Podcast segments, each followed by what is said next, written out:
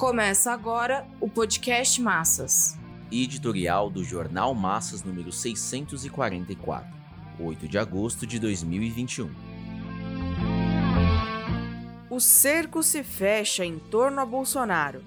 É preciso organizar a luta dos explorados por um programa próprio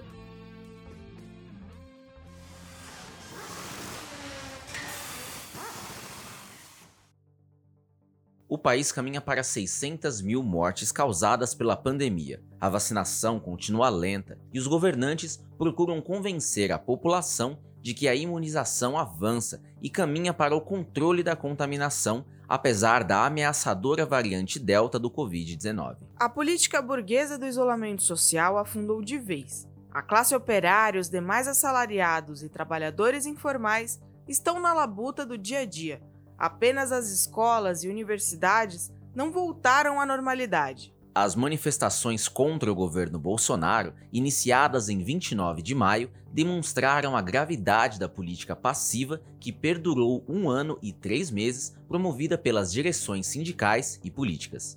Neste período de desmobilização dos sindicatos e movimentos, 7 milhões perderam os empregos, milhares de fábricas e negócios foram fechados, caiu a massa salarial e avançaram a pobreza, miséria e a fome. São nessas condições sociais que o governo Bolsonaro foi desmoronando de crise em crise, e ao mesmo tempo houve um realinhamento da oposição burguesa.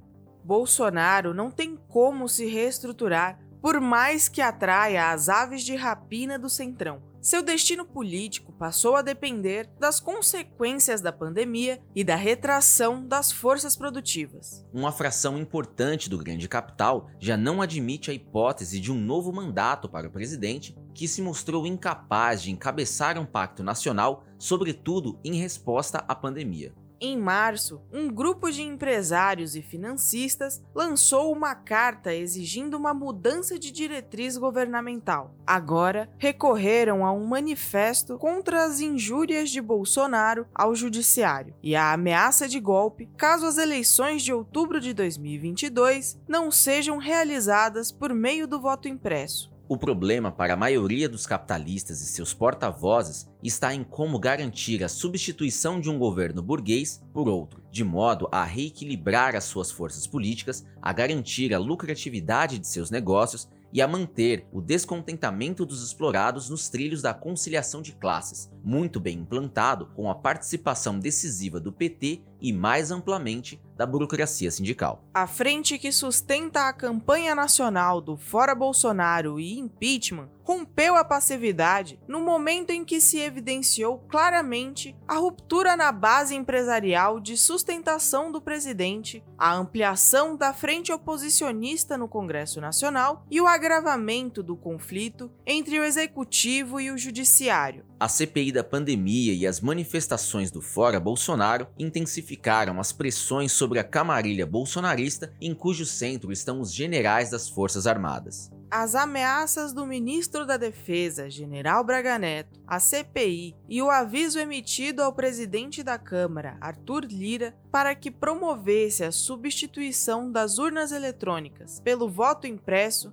desta vez, escancarou os perigos dos militares à estabilidade política. O grupo empresarial que passou à oposição sabe que uma aventura golpista pode provocar uma situação convulsiva em que a classe operária se levante e rompa a camisa de força da política de colaboração de classes. Por enquanto, não há como se livrar da candidatura de Lula e impedir a volta do PT como protagonista da governabilidade. Assim, Bolsonaro se tornou um obstáculo para a estruturação de uma candidatura capaz de unir as principais frações da burguesia e contar com o apoio do imperialismo. A pior variante é a da polarização entre Bolsonaro e Lula, como se configura neste momento. Se o impeachment pode ser muito traumático, o impedimento do presidente montado a partir do crime de responsabilidade poderia ser o último recurso. É o que se discute diante da queixa-crime aceita pelo STF.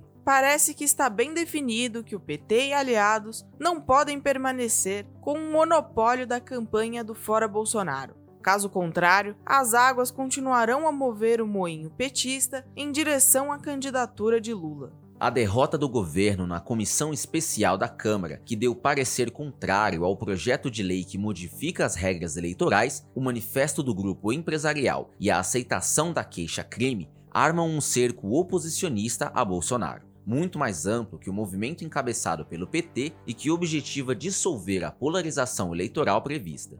As manobras dos governistas de recriar o Ministério do Trabalho e fortalecer os laços com o Centrão parecem tardias. Nada indica que seja possível, a essa altura, estancar a crise política que já tem por horizonte as eleições. Em meio a esses embates entre governo e oposição, a Câmara dos Deputados aprovou a privatização dos Correios, que passa a depender da confirmação do Senado.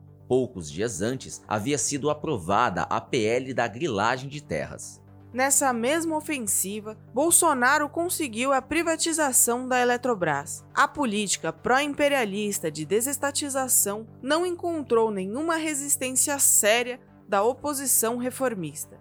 Foram vitórias do governo antinacional e antipopular contra os trabalhadores dos Correios e da Eletrobras e vitória dos latifundiários contra os camponeses indígenas.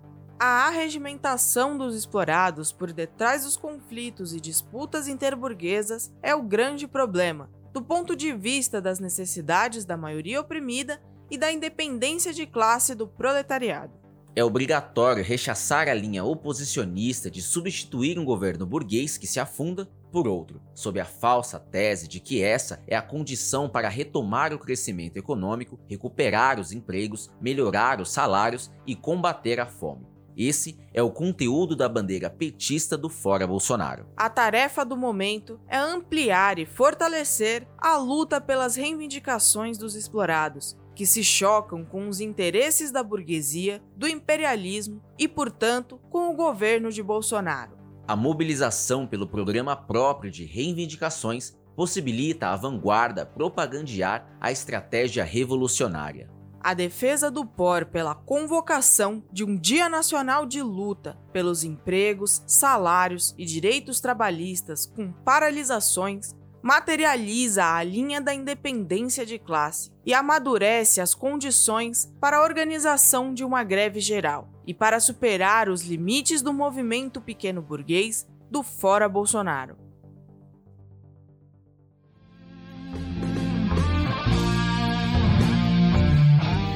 Esse podcast é apresentado pelo Partido Operário Revolucionário, membro do Comitê de Enlace pela Reconstrução da Quarta Internacional. Para mais informações, acesse pormassas.org.